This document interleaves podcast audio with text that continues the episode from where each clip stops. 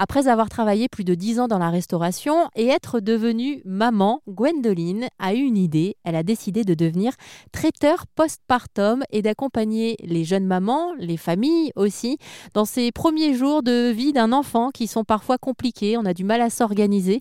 Elle apporte donc de bons petits plats euh, pendant quelques jours, voire plusieurs semaines selon les sollicitations euh, qu'elle reçoit. Et elle a décidé en plus de se former, elle devient accompagnatrice en périnatalité et parentalité comme elle nous l'explique pour RZN Radio. Effectivement, je me forme donc euh, en tant qu'accompagnante en périnatalité et parentalité, donc en tant que doula. Euh, voilà, si certains connaissent le terme, donc pour l'accompagnement des parents, des familles qui, qui partent dans ce voyage de, de la périnatalité. Euh, et donc, je, j'offre plein de services aujourd'hui. C'est vrai que petit à petit, au cours des modules que que je reçois. Euh, du coup, aujourd'hui, je suis monitrice de portage physiologique, je suis animatrice d'atelier et massage bébé, je fais également du massage pré et post-natal. Je suis formée aux soins Rebozo, donc pour euh, prendre soin des familles et des femmes euh, dans cette période-là en plus du côté alimentaire. Alors vous ne me voyez pas Gwendoline, mais j'ai le doigt levé. Effectivement, malheureusement, on ne peut pas entendre ce genre de geste pour vous poser une question.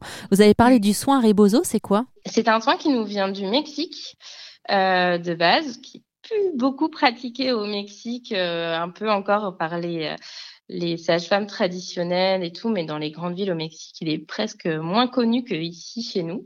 Euh, donc, il nous a été transmis par euh, les sages-femmes mexicaines. Il est utilisé là-bas. Donc, le rebozo, c'est un tissu mexicain euh, avec un certain tissage qui est assez résistant et qui est utilisé comme un vêtement, mais aussi qui est utilisé pour le portage des bébés, le portage des courses, pour voilà, plein de choses. Et ensuite, en, post-natal, donc euh, assez rapidement après la naissance, il est utilisé pour le resserrage de bassin. Donc, on va venir faire un, serrage pour. Euh, c'est très agréable la sensation du, resserrage de bassin après l'accouchement et pas que d'ailleurs. Nous ici euh, en, en Occident, on l'utilise vraiment à plein de périodes de la vie ça va être pour des périodes charnières en quelque sorte. Euh, ça peut être pour euh, l'arrivée des règles, pour euh, la ménopause, pour un changement de travail, un mariage, un, voilà des changements en fait où on va venir mettre une intention sur ce soin pour fermer quelque chose ou tourner une page. C'est c'est quelque chose d'assez spirituel, on va dire.